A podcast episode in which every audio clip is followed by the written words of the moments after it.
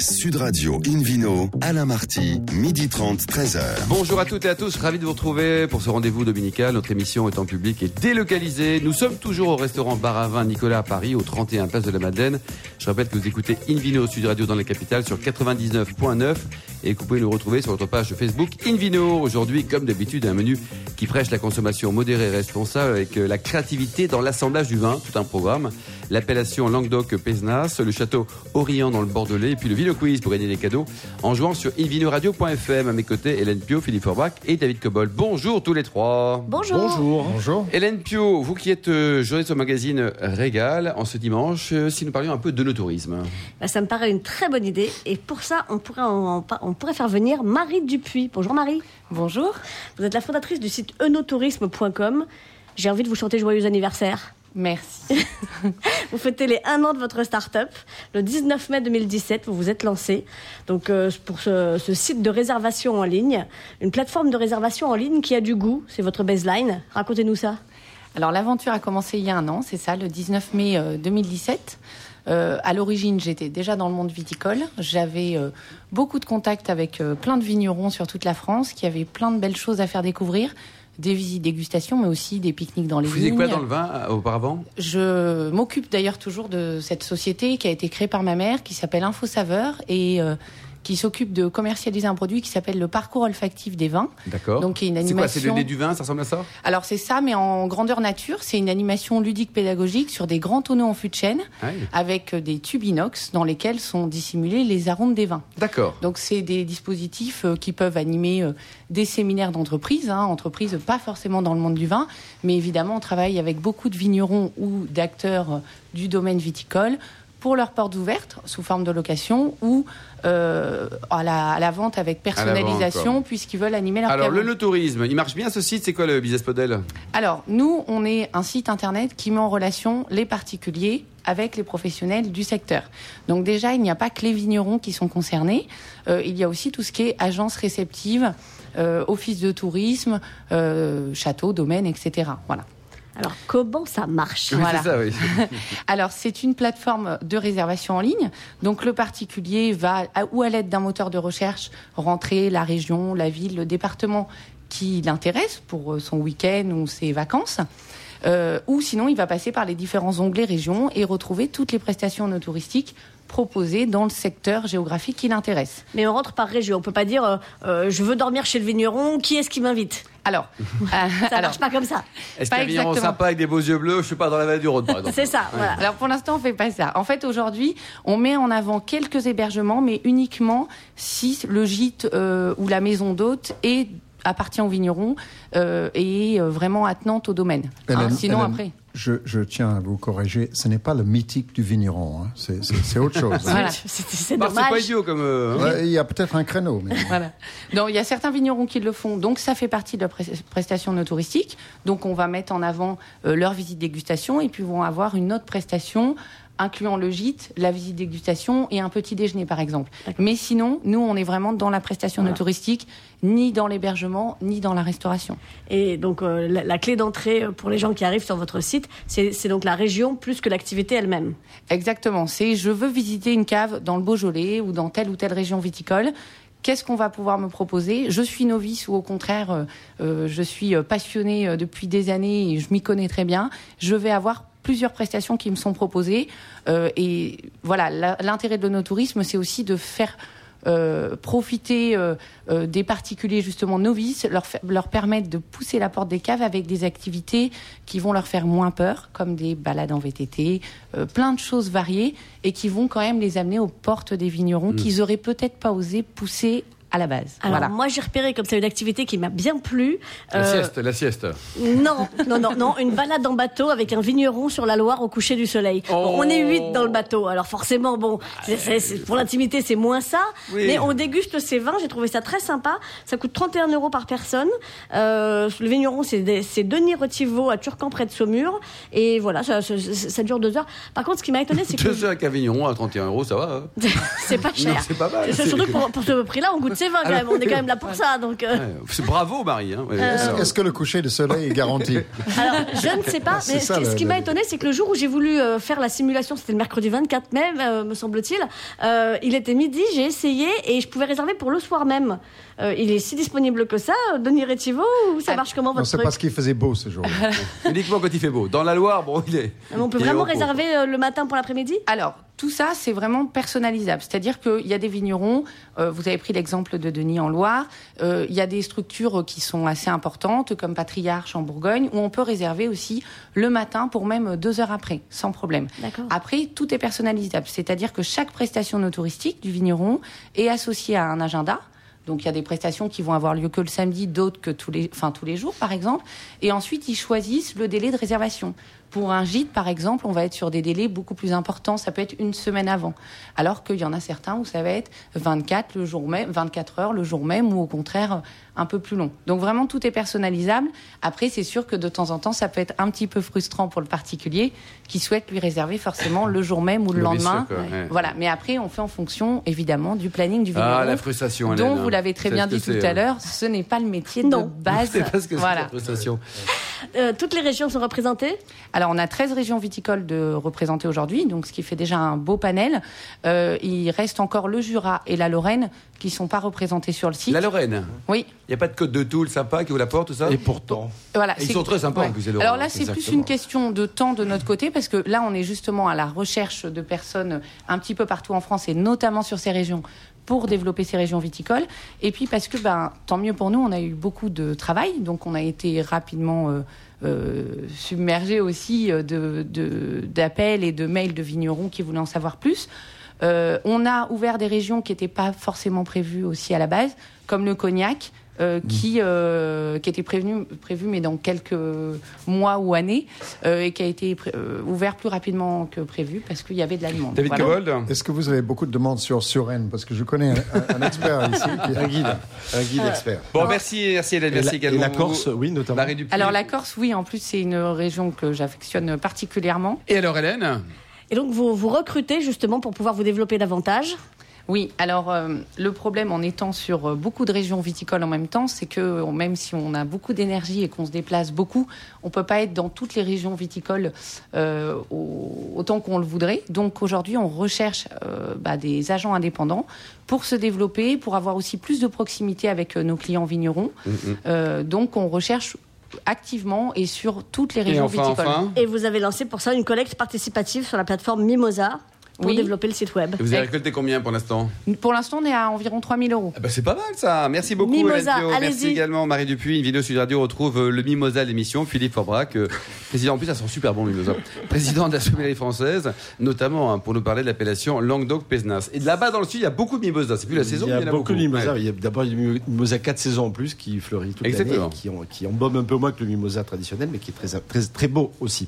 Alors je vous amène du côté de Pézenas, effectivement, euh, entre Béziers et Montpellier, pendant l'étang de Thau, qui est une très très euh, jolie région d'abord, et ensuite qui produit du vin depuis, euh, depuis très longtemps. C'est vrai que le- la fameuse Gold Narbonnaise nous, nous ramène déjà des, temps anciens. Pline l'Ancien et les autres ont décrit euh, déjà les vertus des, vignobles de cette région, euh, qui font toujours aujourd'hui partie de ce patrimoine languedocien que, que l'on aime.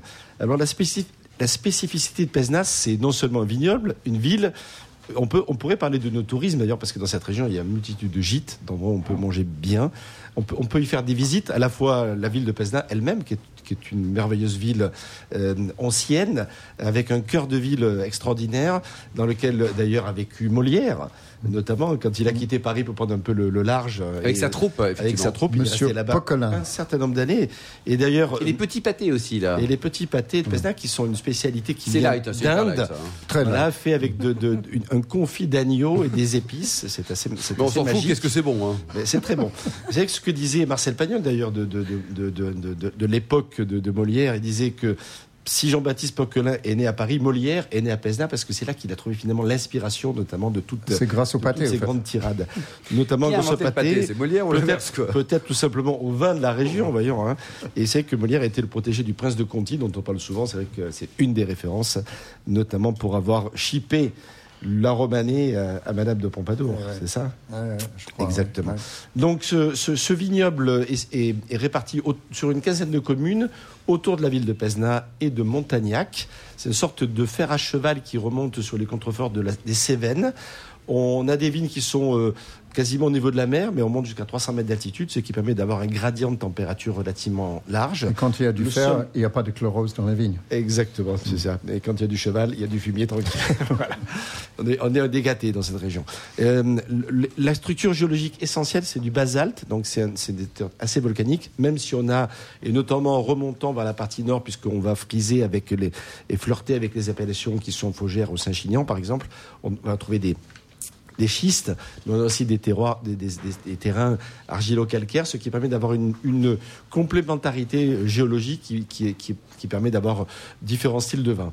On produit beaucoup de rouge dans cette région, pas mal de rosé. Les cépages sont très traditionnels, c'est Grenache, Syrah, Mourvèdre, le fameux GSM, euh, complété par d'autres cépages également, mais c'est vraiment le- les, cépages de, base. Certains vignerons se targuent d'avoir d'ailleurs les 13 cépages qu'on trouve également du côté de Châteauneuf-du-Pape, plantés dans, dans- dans- dans certaines, de, de- de de- de certaines de leurs parcelles, ce qui permet d'avoir effectivement des vins qui ont de la générosité, de la densité. Ceux qui viennent d'altitude ont un peu plus de fraîcheur, bien entendu, c'est souvent le cas. Euh, on trouve quelques blancs intéressants également sur le terroir de Pesna, euh, des rosés qui sont pas mal aussi. D'une façon générale, les rouges se gardent très bien. J'ai eu la chance de goûter, par exemple, le- le- un des- une des propriétés emblématiques. Il y en a un certain nombre, hein, les Aurelles, mais le Saint-Jean de Bébian, par exemple, j'ai goûté un 2000 il y a quelques jours. 18 ans après, il Et est alors encore Ouais, bien remarquablement Ouais. bien. Enfin. C'était un vrai bonheur. À, à peine ce côté un petit peu évolué, Combien ça coûte une bonne etc. bouteille de, de ces vins-là Dans, dans- dans le restaurant dans lequel j'ai pu l'occasion de le goûter, j'ai payé 50 euros la bouteille C'est pour, pour un vin qui avait 18 18 ans. D'âge. hein. Et c'est juste euh, une, une- une très très belle affaire. Donc on a des petites pépites encore dans cette, dans cette région qui est, euh, qui, est, à la fois belle. Mm. hein, les, vraiment, je disais tout à l'heure euh, la référence à Molière, a d'autres. Les gens sont sympas en plus. Les, les gens sont sympas. Le cœur de ville de Pesna est juste magnifique avec des hôtels particuliers sublimes. Je pense à l'hôtel de Lacoste, par exemple. Et puis, si vous avez l'âme euh, euh, musicale, vous pouvez écouter presque Brassens sur la place autour du, du musée Bobby Lapointe. Bobby Lapointe. Toujours de belles Merci histoires. beaucoup Philippe Orbrac, merci à tous. Dans un instant, le Ville Quiz pour gagner les cadeaux en jouant sur invinoradio.fm et puis après la saison 2 de la chronique consacrée à l'assemblage du vin. Sud Radio Invino, Alain Marty, midi 30, 13h. Retour au restaurant Bar à Vin Nicolas à Paris. Nous sommes au 31 Place de la Madeleine pour cette émission en public et délocalisée avec Hélène Pio et le Ville Quiz, Hélène. Oui, je vous en rappelle le principe. Chaque semaine, nous vous posons une question sur le vin et le vainqueur gagne un exemplaire du guide Hubert. La question ce week-end, c'est de quel événement sportif Tétinger est-il le champagne officiel? Réponse A, Roland Garros. B, la Coupe du Monde de football 2018. Ou C, le Grand Prix de France de Formule 1. Il n'y a pas une option au tournoi de Bill Bokeh Pas encore. Ah. Pour répondre et gagner un exemplaire du guide Hubert, rendez-vous toute la semaine sur le site invinoradio.fm, rubrique Vino Quiz. Le gagnant sera tiré au sort parmi les bonnes réponses. Merci Hélène. Une vidéo Sud Radio retrouve David Cobold, le cofondateur de l'Académie du vin de Paris, pour nous parler de, de créativité. Les, les- les Anglais ont beaucoup de créativité. hein. Ça, je n'en sais rien. Je ne Ouais. vais pas m'avancer sur le sujet aussi flou que- et vaseuse que ça. Mais euh, j'ai parlé de- des bases de l'assemblage, qui est un élément essentiel dans la, la quasi-totalité des vins, comme je disais hier. Mais là, je vais parler d'assemblage plutôt créatif ou inventif. Euh, Alors ça, si on se réfère à l'histoire, c'était très très courant avant l'avènement des appellations contrôlées, qui a contrôlé l'origine des vins euh, liée à une étiquette. Et je rappelle quand même un clin d'œil à quelques illustres ancêtres de cet assemblage interrégional, puisqu'il s'agit de ça, à Bordeaux, où au XIXe siècle et même avant, euh, dans les années faibles, on remontait les vins avec un petit coup de syrah des côtes du Rhône du Nord, Et notamment. hop, histoire sans parole. Et, et on appelait ça, non, mais on appelait ça, c'était un argument de vente. Ce vin a été hermitagé. Ça, ça, ça le rendait plus cher. C'était considéré comme une qualité. Et, et clin d'œil à cette histoire-là, il y a trois domaines, à ma connaissance, à Bordeaux, qui ont euh, renouvelé cette histoire. Château Palmer, avec son grand vin du 19e siècle, que j'ai goûté, qui est formidable. Alors, ça ne peut pas s'appeler Bordeaux, ça s'appelle Vin de France. Je rappelle que si vous traversez les, les zones régionales ou des appellations, euh, vous descendez au niveau Vin de France, au niveau de l'appellation peu importe. Euh, Château de la Lagune l'a aussi fait parce que la famille euh, propriétaire est aussi propriétaire de Jaboulet euh, en Côte du Rhône du Nord. Et puis puis Michel Roland a fait une association avec son M2 euh, entre un peu de vin de Pomerol et un peu de vin d'Hermitage avec Michel Chapoutier. Donc ça, ça donne quoi? Eh ben, J'ai pas goûté celui-là. J'ai goûté le seul que j'ai goûté de cette trio-là, c'était Palmer, et c'est absolument magnifique. Philippe Orbach, vous goûté? J'ai goûté un certain nombre de, de, de, démarches dans ce sens mm. et dans ce style. Et d'une façon générale, les gens qui, s'aventurent à faire ça et qui le commercialisent, ils sont sûrs que c'est bon. Ouais. Ah, Alors là, on est dans le très haut de gamme. Je citerai un autre qui n'est pas interrégional, mais qui est entre intra-château. C'est l'ensemble des crus classés de Sauternes qui sont situés sur la commune de Baume. Il y en a cinq. Se sont associés pour faire une cuvée unique avec 20% de chacun. C'est Sigalas Rabot, Reine La Forêt Perrier, La Tour Blanche et Rabot Premier. Et vous l'avez goûté, David? Et, je vais le goûter d'ici euh, une semaine ou deux. Je, vais vous donner le résultat. Il s'appelle Baume de de Sauternes, non? Il s'appelle ça 5 étoiles. Oui, 5, étoiles, bien sûr.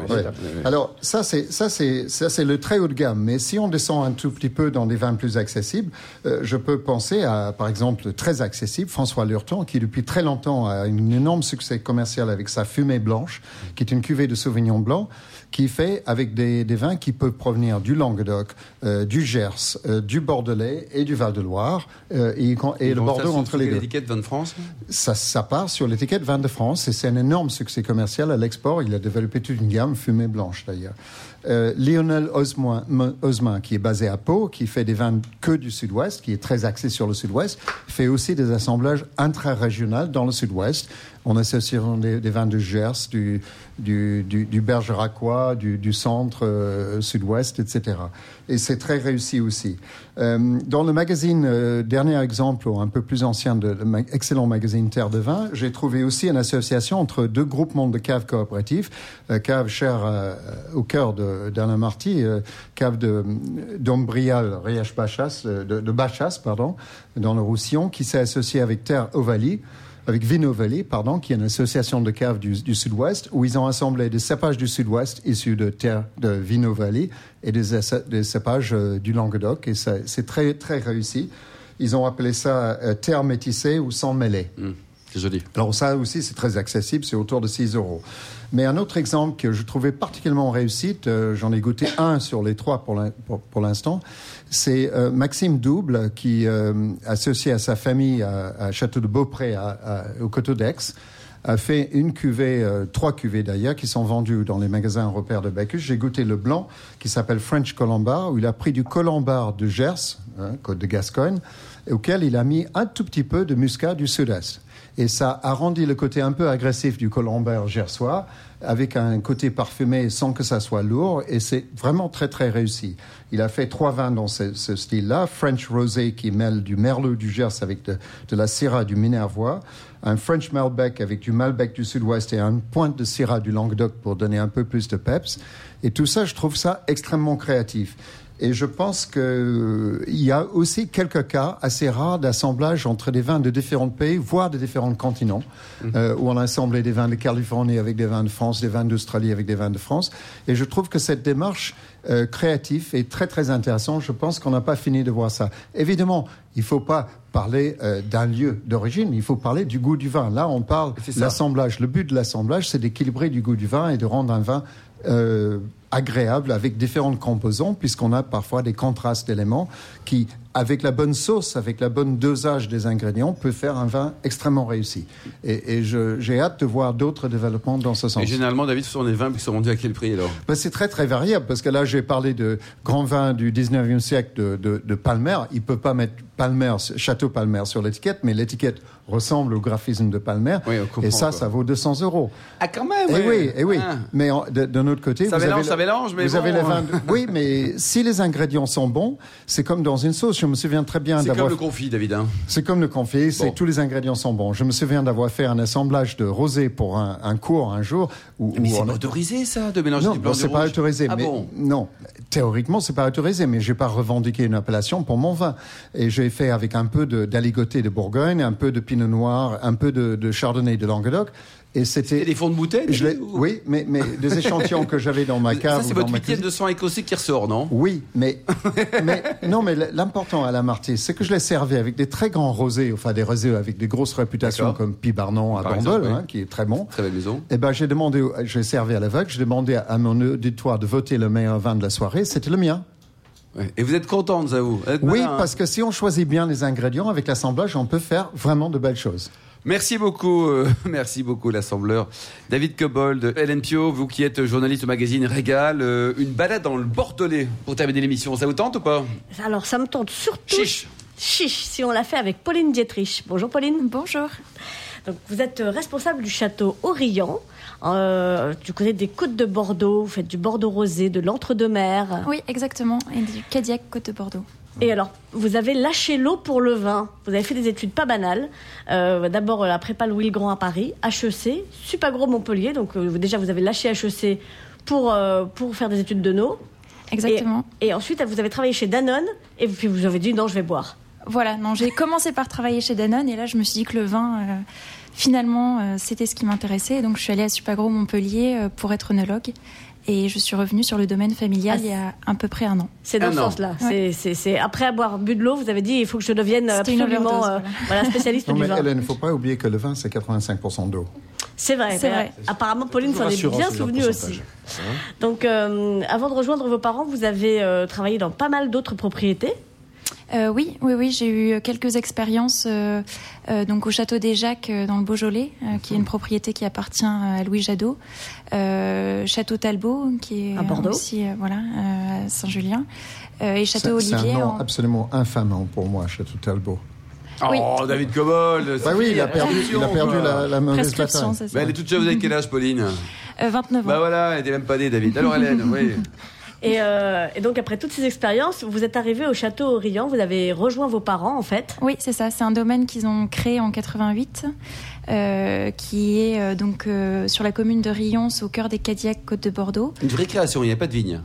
Alors, c'était, euh, enfin, eux se sont installés et euh, ont acheté des vignes petit à petit jusqu'à former euh, un domaine qui fait aujourd'hui euh, 85 hectares. Ah oui. Et il y avait déjà des vignes, puisqu'il y en a même pas mal qui avaient été plantées avant 1960. Oui, voilà. Donc, on a entrepris un travail. euh, donc, il y a 8 hectares qui ont été plantés euh, avant 1960. Ça veut juste dire que euh, elles sont intéressantes parce qu'elles sont plantées en sélection massale. Et donc, c'est des vignes. Qu'est-ce que c'est que ça, une sélection massale? C'est les Maasai en Afrique les... Qu'est-ce que c'est? Alors, c'est tout simplement le fait de dire que euh, c'est avant la sélection clonale qui est intervenue dans les années 70 et ça veut tout simplement dire que sur une parcelle, euh, chaque pied est différent euh, de son voisin. Donc on est sur le même cépage, par exemple euh, dans notre cas c'est le sémillon, euh, mais euh, avec des identités euh, génétiques qui sont euh, légèrement différentes d'un pied à l'autre. Mais ça, c'est- c'est choisi, c'est volontaire ou c'est subi Alors, euh, dans un sens, euh, ça a été subi euh, jusqu'aux années 60, puis dans les années 70, on s'est dit, bah, si on sélectionnait les meilleurs pieds, Chouette. et puis euh, voilà, en- comme ça, on aurait une uniformité, euh, tous les pieds évolueraient de la même façon, on aurait une date, par exemple, de maturité euh, euh, au même moment. Et aujourd'hui, il y a un mouvement inverse qui est de dire on est en train d'arracher les derniers, euh, les dernières parcelles en sélection massale.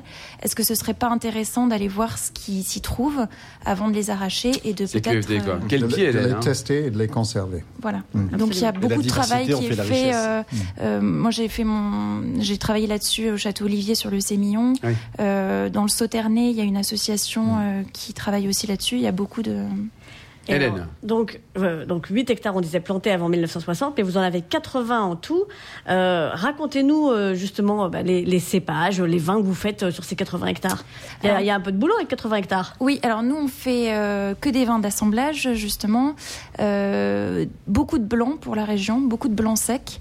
Euh, dans ce cas-là, c'est des sémillons sauvignon blanc avec une majorité euh, de sémillons. On- C'est un cépage. Ce euh, qui devient très rare à Bordeaux. qu'on aime beaucoup, voilà, euh, qui apporte. Enfin, c'est vraiment un cépage local euh, qui a été un petit peu boudé, mais je pense euh, qu'on y revient.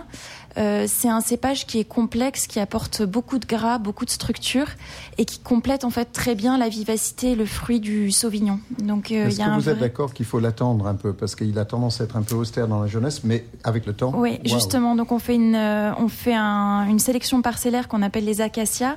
En ce moment, on commercialise seulement le 2014. C'est un 100% sémillon fermenté en barrique. Et effectivement, on a constaté que on se devait d'attendre avant de le vendre pour que le gras et l'expression, il est même assez citronné en fait, euh, ressortent bien. Donc, euh, effectivement, vous avez donc euh, deux sélections parcellaires, les acacias et Saint-Seurin. Oui. et puis euh, un entre-deux-mer, un Bordeaux rosé et un rouge tradition. On peut les boire euh, tout de suite maintenant? Quels, quels, quels, sont les millésimes que, que, vous avez en ce moment? Alors sur le l'entre-deux-mer et le Bordeaux rosé, on est vraiment sur les, les vins frais. Euh, qu'on boit, enfin, nous en tout cas on les boit très jeunes. Euh, là on boit le 2017 en ce moment. Euh, après il y a beaucoup de gens qui nous disent mais le 2015 est encore très bien, mais c'est vrai que nous on a une tendance à, à aimer les vins vifs et jeunes. Euh, après, évidemment, sur les rouges, on va les conserver plus longtemps. Merci beaucoup, merci à tous. Fin de ce numéro d'Invino Sud Radio. Pour en savoir plus, rendez-vous sur le site sudradio.fr ou invinoradio.fr ou sur notre page Facebook Invino. On se retrouve samedi prochain à 12h30 pour une nouvelle émission, toujours en public et délocalisé au restaurant Baravin Nicolas à Paris. D'ici là, excellent déjeuner. Restez à l'écoute de Sud Radio et surtout observez la plus grande démodération.